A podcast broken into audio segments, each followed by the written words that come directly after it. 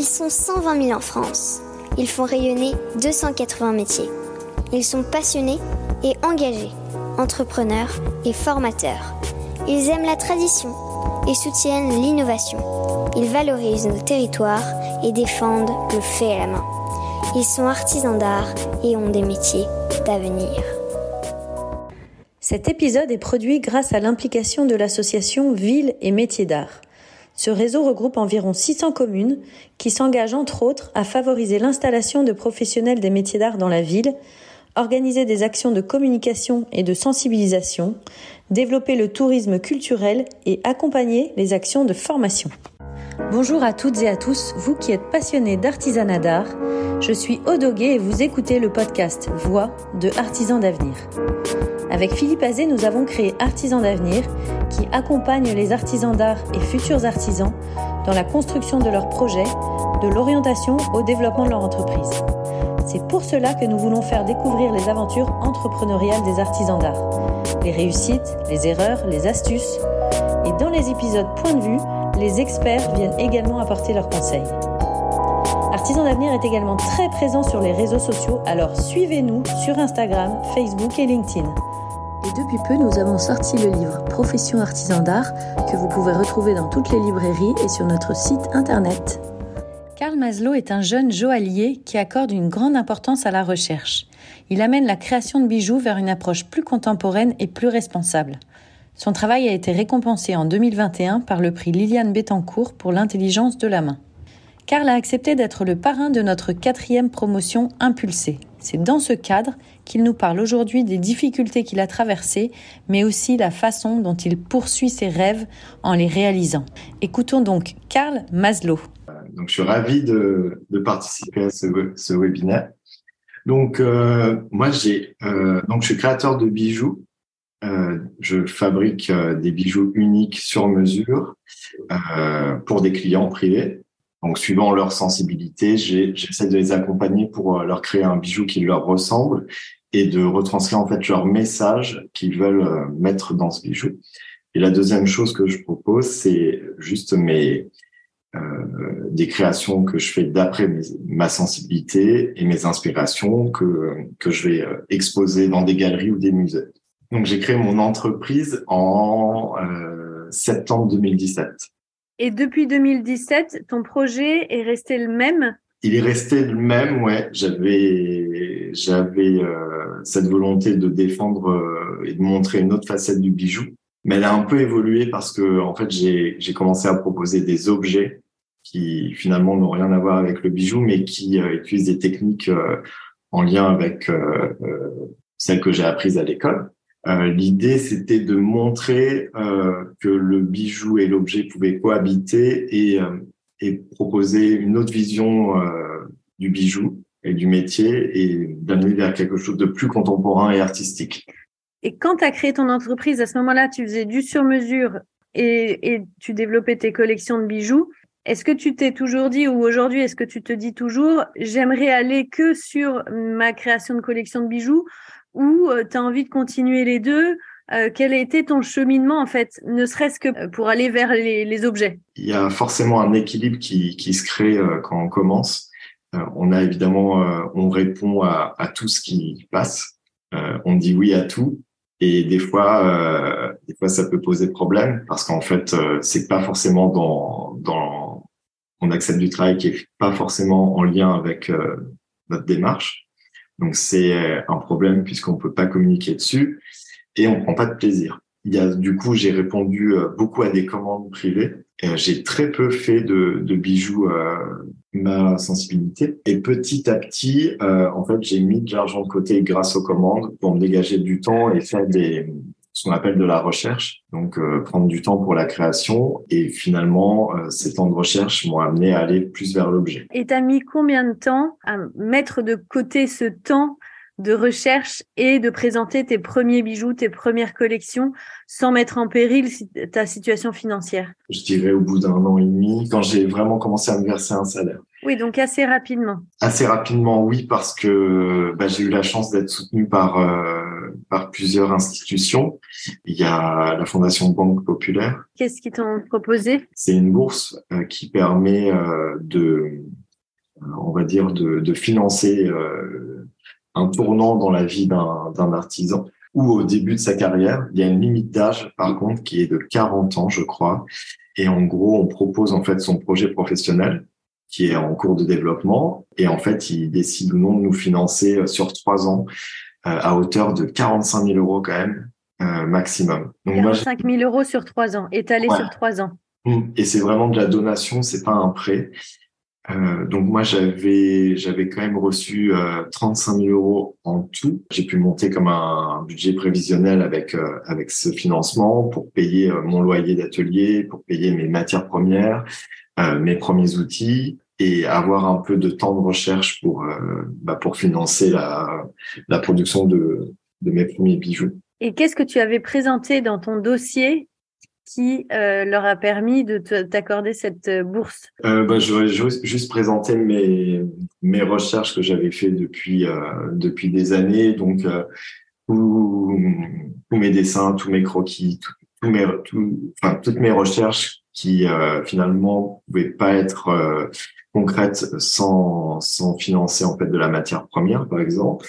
J'aurais présenté toute ma vision de bah, de mon projet professionnel, où est-ce que je voulais aller, c'était quoi mes, c'était quoi en fait mes rêves, à quoi j'aspirais? Et qu'est-ce que je voulais défendre dans mon métier? C'était aussi un peu euh, délicat parce que c'est un jury qui est, euh, c'est comment dire, pointu et, ils sont assez nombreux, donc il faut, euh, il faut trouver un juste équilibre pour que tout le monde comprenne euh, sa démarche et, leur montrer que même sans l'accompagnement, et on est tellement motivé qu'en fait on le fera euh, quoi qu'il en soit, sans sans aide ou pas. Et mais juste que ça prendra plus de temps, mais que en fait c'est maintenant qu'il faut qu'on bah, qu'on se développe euh, parce que euh, c'est le feeling qui dit ça. C'est on sent qu'il y a un tournant dans notre vie et qu'il faut le prendre à ce moment-là. Et c'est le bon moment. Et il y a beaucoup de lauréats par an? Combien il y a de euh, lauréats par an? Ouais, alors ça dépend. Euh, quand j'ai quand j'ai été, il y avait quatre ouais quatre lauréats par an et là ils ont augmenté, c'est à peu près une dizaine. Une dizaine? Ouais. Et euh, maintenant ils font euh, ils font deux sessions, un premier jury euh, en début d'année et un autre en fin d'année. Donc il y a quand même un roulement. Si c'est pas si on si on n'est pas prêt pour le début d'année, ben on peut préparer pour la fin de l'année. Par contre, je crois qu'on n'a pas le droit de le passer plus de deux fois. Donc, mais à vérifier.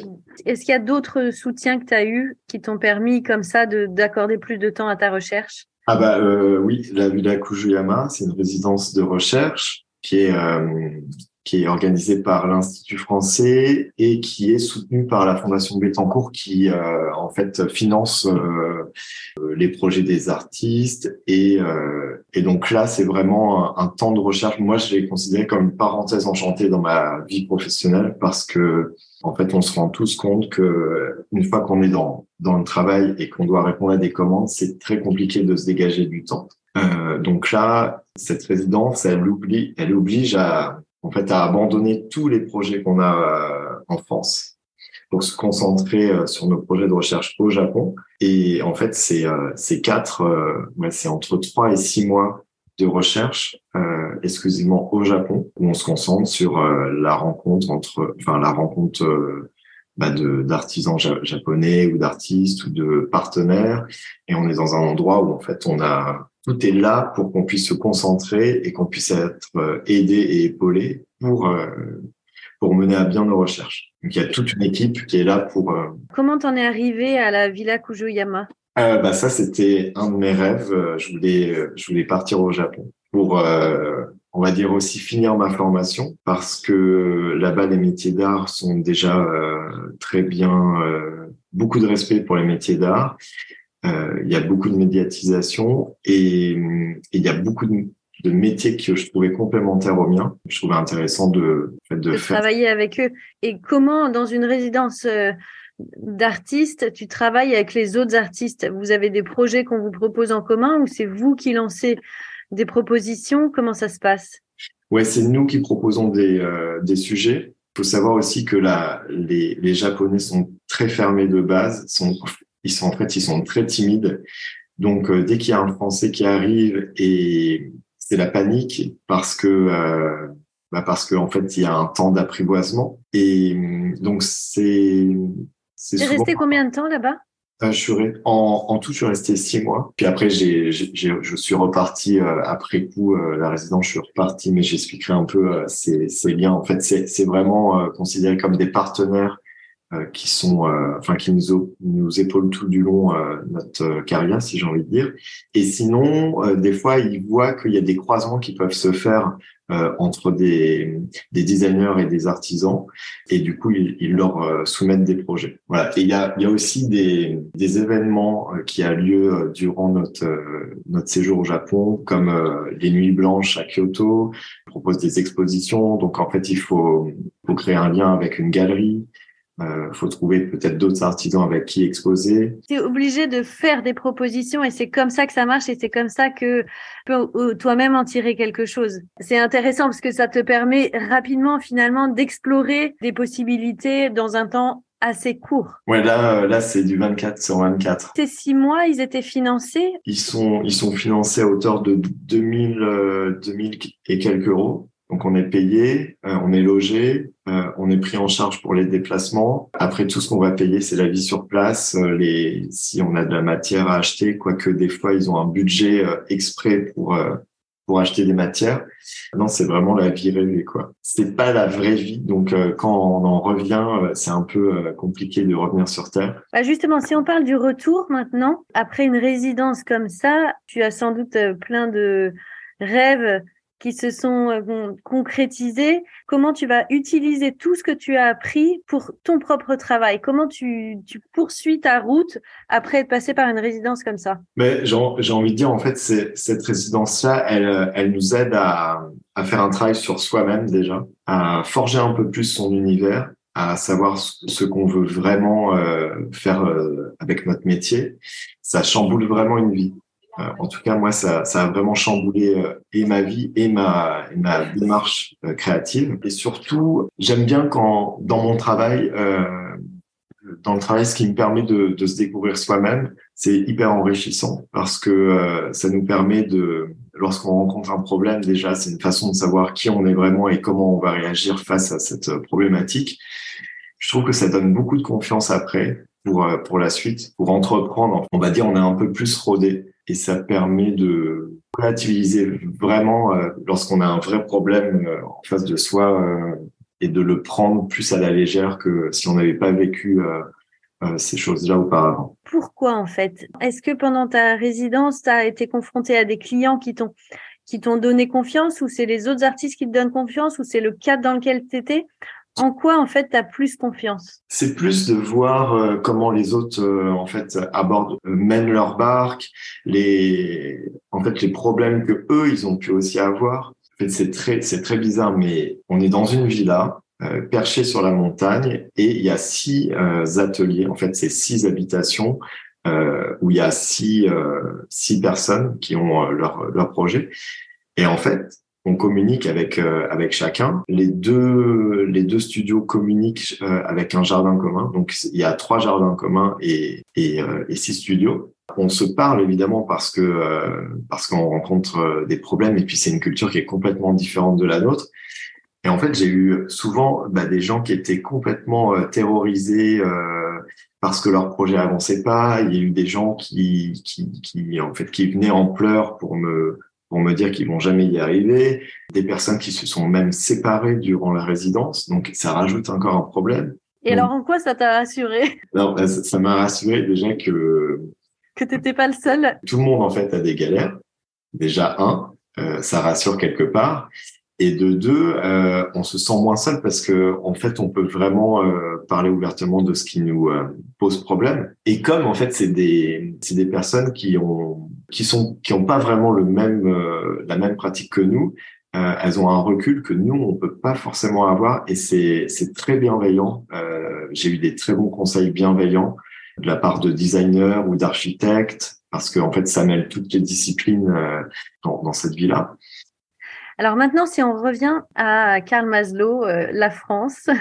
Donc, tu as créé ton entreprise en 2018, on est en 2023. Après ces cinq ans, je comprends que euh, les résidences, tes projets de recherche ont fait vraiment mûrir ton projet créatif. Qu'est-ce que tu retiens comme principaux enseignements de ces, quelques années que tu as derrière toi? Eh ben, Moi, je vais parler tout de suite d'administratif. Je pensais pas en, montant euh, mon entreprise qu'il y allait avoir, enfin que la gestion euh, administrative allait autant me bloquer dans la fabrication. Tout ce qu'il y a derrière, la communication, l'image, euh, la prise de photos, euh, en fait tout le contenu qui, qui sert à exister en fait, hein, euh, parce que finalement j'avais beau faire la résidence, enfin une des résidences les, plus importantes au, au, Japon, il fallait exister après, pouvoir répondre à des à des journalistes, mais en fait sans contenu euh, bah, ils peuvent pas alimenter euh, l'article. Donc j'ai eu ces problématiques-là en rentrant euh, en France, et que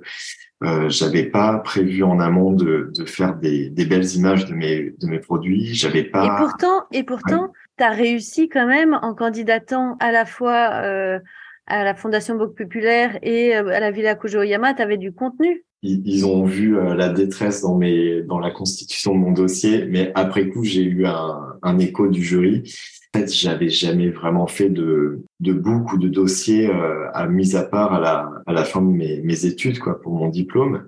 Entre temps, j'avais jamais remis mon travail à plat. Euh, la mise en page, c'était la catastrophe. J'avais même euh, mis un, laissé un texte de remplissage, euh, l'Orepsum, euh, dans un de mes dossiers. Donc, pour te dire que j'étais. Pourtant, tu as été admis. Ouais, mais alors j'ai été admis parce que l'oral m'a sauvé c'était vraiment un de, un de mes souhaits d'aller euh, d'aller là-bas. Et même pour la fondation Banque Populaire en fait j'avais vraiment besoin de, de cet accompagnement financier. Sinon euh, j'avais rien. J'avais pas de quoi payer euh, un atelier ni même matière première. Enfin en fait je me suis dit en rentrant du Japon toute cette énergie que j'ai mis que j'ai dédiée à la recherche Arrivé en France, j'ai pas les moyens de d'investir, de louer un atelier et d'acheter la, la, matière première. En fait, tout ça, ça va s'essouffler. J'étais vraiment dans coincé euh, la tête entre les taux. Quoi. C'était. Euh... Tu as réussi à leur expliquer, à leur faire comprendre vraiment que c'était le bon moment pour toi et que euh, et que sans ça, tu mettrais des années à, à aboutir euh, ce que tu avais créé en étant à, la Villa Kujuyama. Et donc après coup, si on en revient justement à tes sujets administratifs, les T'as pas de quoi t'alimenter des, des dossiers de presse. Mais pourquoi des dossiers de presse? Les journalistes sont m'ont demandé en fait. Voilà, m'ont contacté. Et en fait, euh, quand on se retrouve sans archives ou sans belles photos, euh, en fait, c'est, en fait, j'avais pas envie de montrer euh, des choses qui étaient de mauvaise qualité.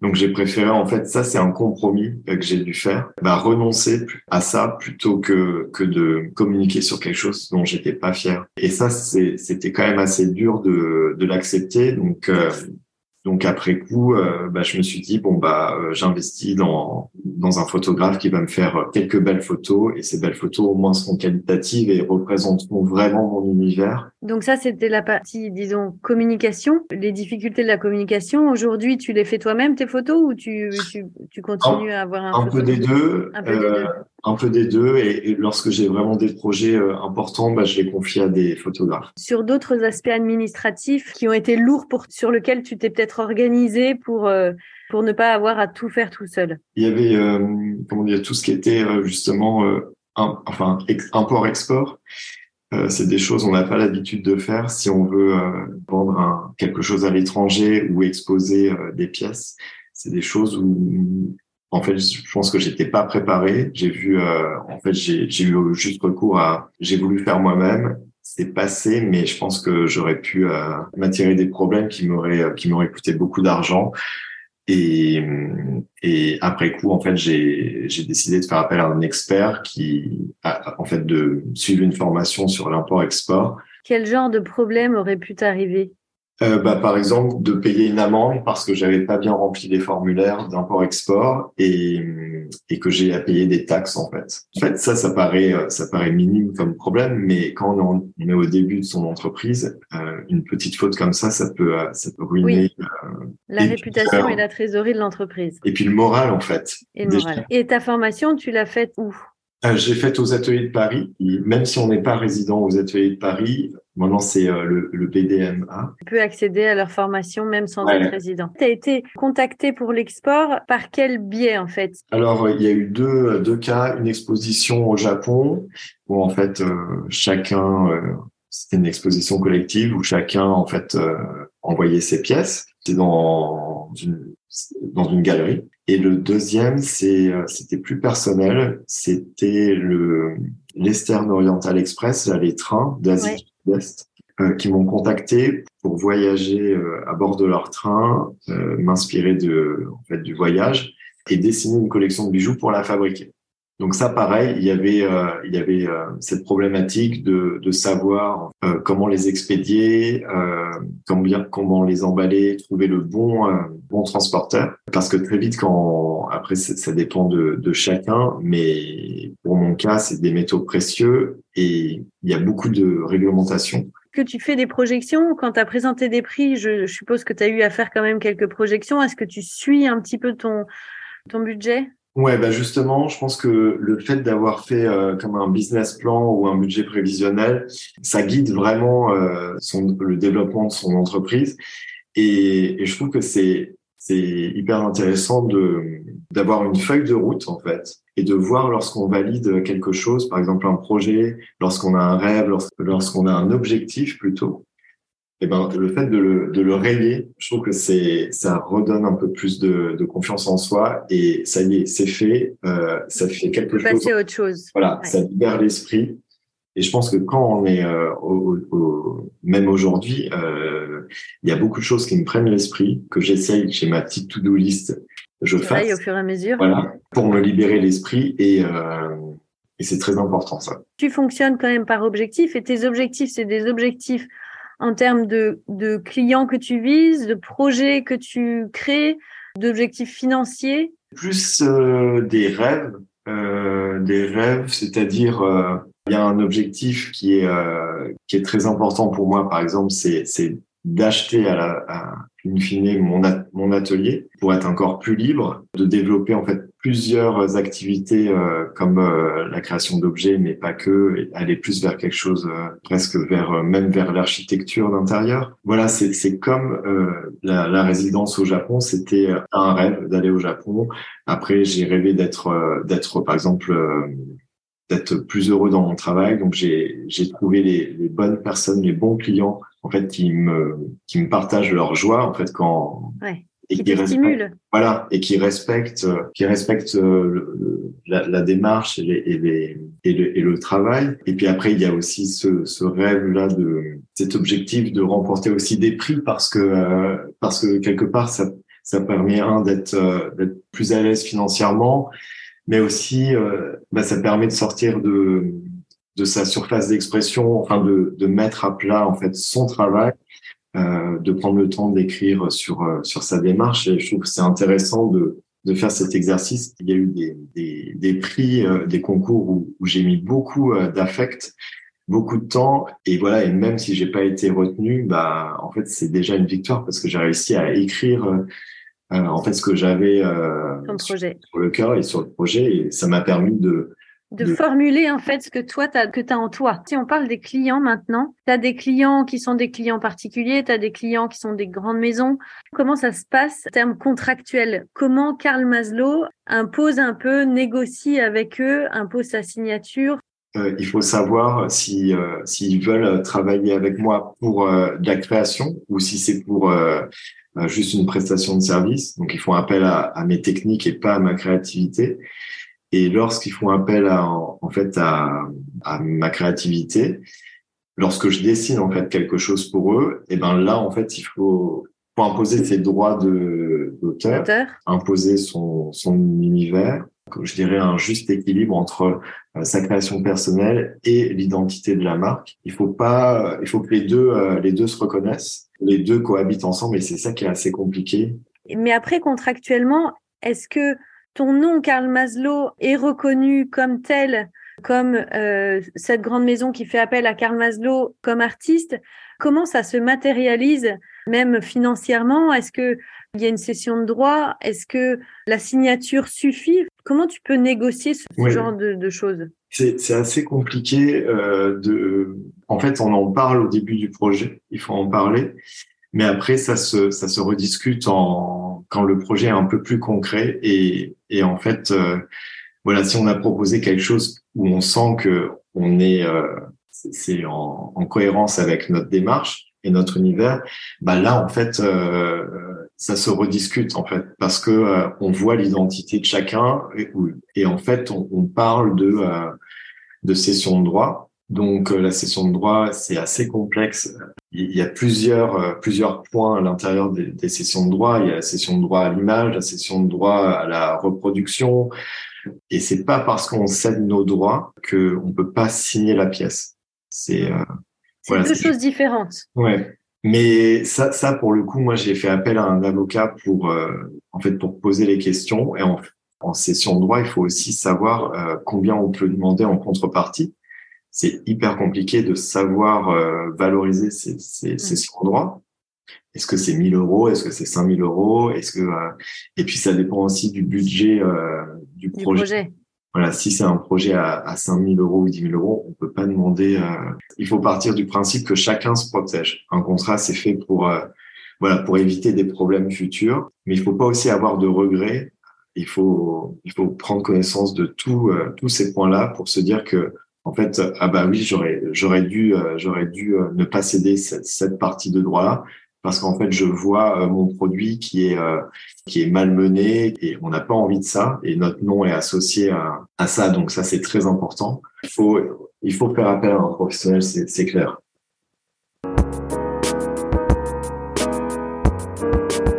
j'ai envie de dire chaque parcours est, différent et, chaque euh, chaque personne est différente ce qui ce fait en fait la singularité de, de chacun ce qui est intéressant dans le travail euh, c'est de se découvrir soi-même.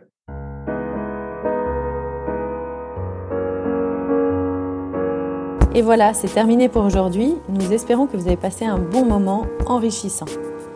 Si vous voulez nous aider à faire découvrir le podcast et si vous pensez qu'il est nécessaire de faire connaître les parcours des artisans d'art et de leurs entreprises, parlez de nous autour de vous. S'il vous reste maintenant encore 30 petites secondes, notez ce podcast avec 5 étoiles sur la plateforme d'écoute que vous utilisez. Merci et à bientôt pour un nouvel épisode.